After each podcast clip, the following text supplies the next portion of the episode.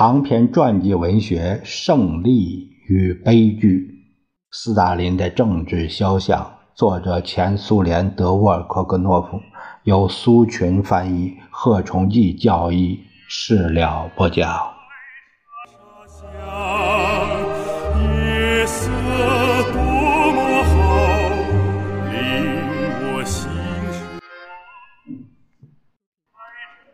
斯大林认为。党和领袖之间的相互关系，应当在全体党员和人民都读得懂的通俗出版物中加以论述。这样的出版物有1938年出版的《联共历史简明教程》和十年后出版的《领袖传略》。斯大林在一九三七年第九期《布尔什维克》杂志上发表了给联共历史教科书编写者的信。斯大林写道：“党史的重点应放在党同派别小集团反布尔什维克派别的斗争上。这种要求不是偶然的，因为在这种情况下，斗争的中心必定是他。要知道，正是斯大林粉碎了。”托洛茨基、基诺维耶夫、加米涅夫、布哈林，当然，当时各种各样的多半不是反列宁的小团体也有很多，但是当时当然不能只讲这一斗争，也不应只讲这一斗争。斯大林毫不客气的，只是教科书的编写者经常引用他的思想，他也就早都这样。例如，他建议利用。我在共产国际执行委员会第七次扩大全体会议的报告论联共党内社会主义右倾第一章引用过的1882年恩格斯给伯恩斯坦的信，以及我对这封信的评论。斯大林接着写道：“没有这些评论，联共历史的派别斗争就像一场不可理喻的吵架；布尔什维克则像不可救药的寻衅闹事、吵架斗殴着。”一批作者受中央委托，很快就编好了简明教程。这本教程长期以来是千百万苏联人思想理论学习的主要参考书，经常是唯一的参考书。这本书充满了对斯大林的天才、英明、远见卓识的颂扬。他在我国总共发行了四千多万册。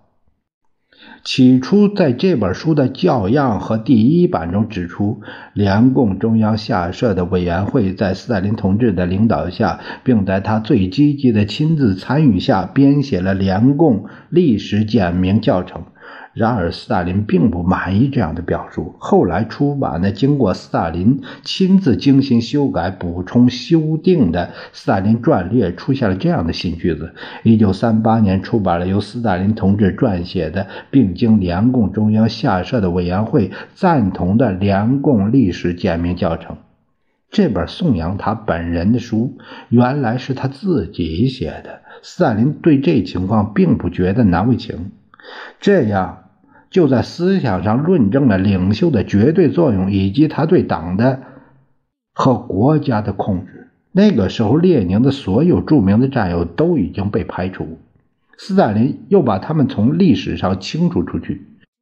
在简明教程中，除了列宁和斯大林外，实际上没有具体的社会主义创造者，只有敌人。简明教程成了共产党员、大学生整个党的教育和政治教育系统必读的书。它明确地阐述了若干斯大林的原理：革命有两个领袖，列宁和斯大林；苏联建设社会主义的主要功勋归斯大林。在列宁之后，党只有一个英明的、有远见的、勇敢的、果断的领袖。等等等。这样一来，斯大林的领袖党的概念通过这本发行量很大的出版物就传给了全体人民。简单明了的阐述、脉络分明的结构，使简明教程实际上成了人人读得懂的参考书。该书一九三八年十月一日问世以后，召开了莫斯科和列宁格勒宣传员会议。斯大林在会上讲了话，很值得从他的讲话中摘录几段。斯大林说：“这本出版物的任务之一是消除马克思主义和列宁主义之间的断层。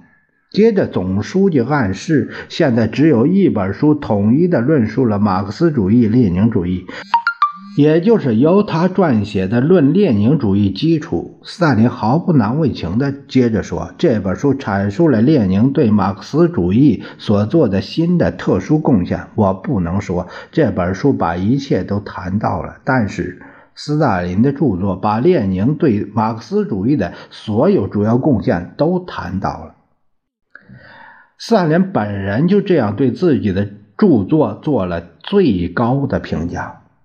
盖尤斯·斯维托尼在描写提比略生平时，肯定地说：“这个独裁者事先知道自己的未来，他早就看到什么样的仇恨和什么样的耻辱在前面等着他。”斯大林从来没有这样的思想，他的档案、便条、批示、信件、照片、影片。讲话速记稿都证明，领袖绝对相信他会永远活在人民的记忆中。在第十七次党代表大会直至逝世，他不像提比略那样有远见，他要把自己的荣誉世世代代巩固下去。领袖凌驾于党和人民之上的地位，逐渐为许多崇拜活动和仪式所加强。举例来说，建立了斯大林奖学金、斯大林奖金。尽管在1925年8月，在斯大林参与下就通过了建立服役列宁奖金的政府决议，但在领袖一人专权的情况下，这项决定干脆就遗忘了。甚至苏联国歌也反映了他在祖国命运的作用。斯大林亲自领导了国歌创作与修改。歌中唱道：“斯大林教导我们忠于人民，鼓舞我们劳动和建立功勋。”谢尔盖·米哈尔科夫和埃利·列吉斯坦受总书记的指派，创作好国歌歌词之后，把歌词呈送给斯大林。斯大林看了歌词后，亲手做了修改。这份修改稿保存在斯大林的档案中。斯大林把自由民族的高尚联盟改成了自由共和国的坚强联盟。第二节第四行做了很大的改动。第四行原来是这样的：自由的阳光穿过暴风雨，照耀着我们。列宁给我们指出走向未来的道路。人民选择的斯大林培养我们成长，鼓舞我们劳动和建立功勋。斯大林的铅笔在歌词上涂抹之后，第二行、第三行变成另外一个样子。列宁为我们指出伟大的道路，斯大林教导我们忠于人民。总书记不喜欢“人民选择的人”这个词。不过，如果深思一下，人民确实没有选择他。他成为一个人口众多的国家的领袖、独裁者、领导人、统治者，并不是人民选举的。不仅米哈尔科夫和埃利。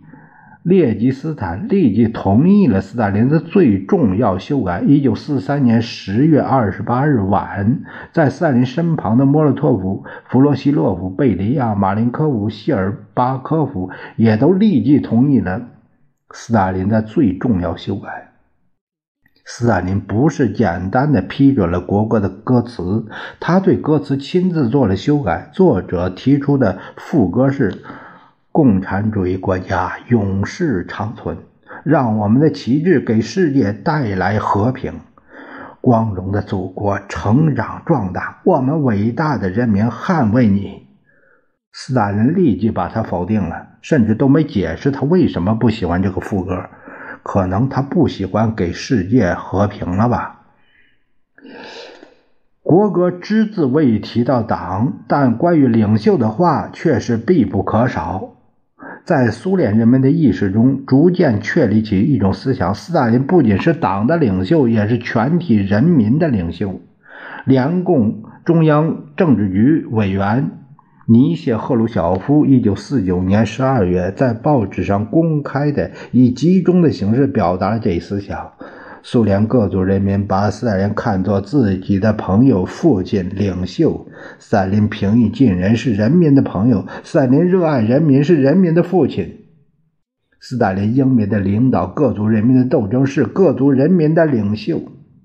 叶亚罗斯拉夫斯基，斯大林主义的御用评论家之一，在自己的小册子《论斯大林同志》中批了专门一章。人民的领袖，他的主要思想是：斯大林同志从九十年代末起就同列宁在一起，一直同列宁在一起，一直沿着一条道路前进，从未离开过这条道路。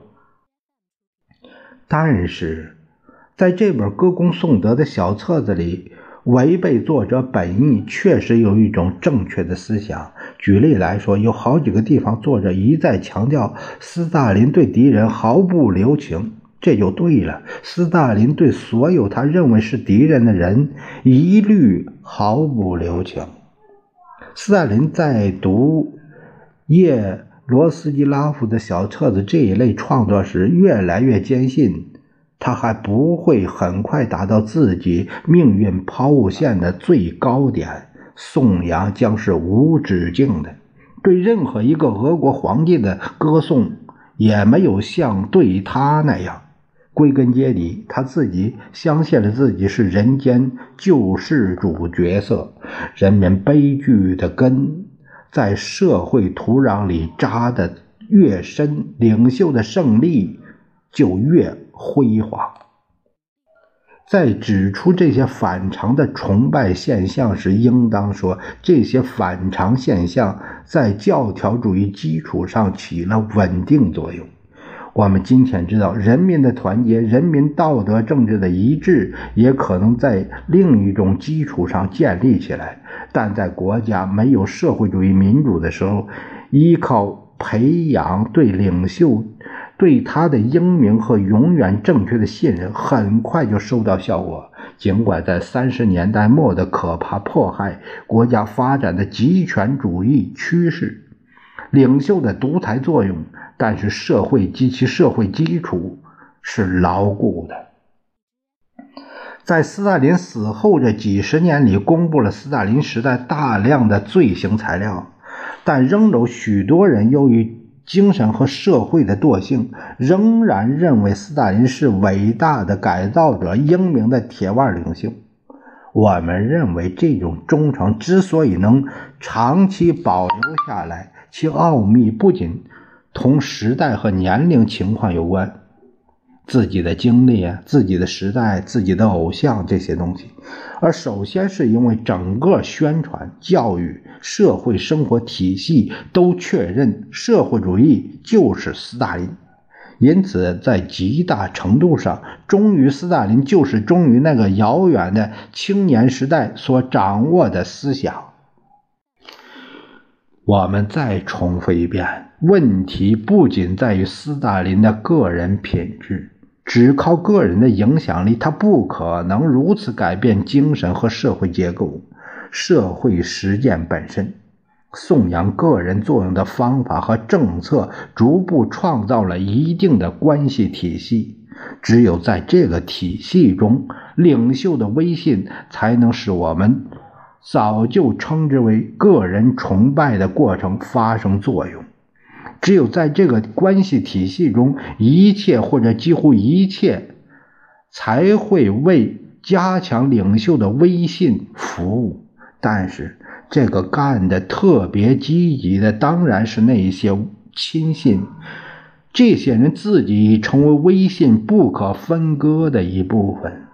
是啊，在领袖和党的扭曲的关系中，负有责任的。不只是一个人。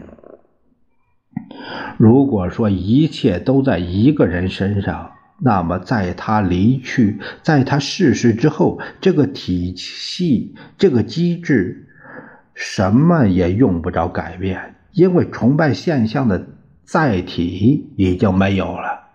但实质在于，一切要复杂的多。对统治者的崇拜，把领袖的威信神话等做法，是受到社会环境和体制的乳汁滋养的。这个体制没有可靠的民主保证机制，没有防止这种现象的机制。正如历史上已经出现过的，个人的扭曲可能表现为主观主义或唯意志论，或可笑的自我膨胀和装腔作势，这些都会导致社会经济和精神停滞。由于人们过多的，呃，这也是正确的。过多的指出斯大林的个人品质在个人崇拜反常现象中的巨大作用。我们想站在新的高度上，突出地谈谈斯大林肖像中反映总书记智力的一些特征。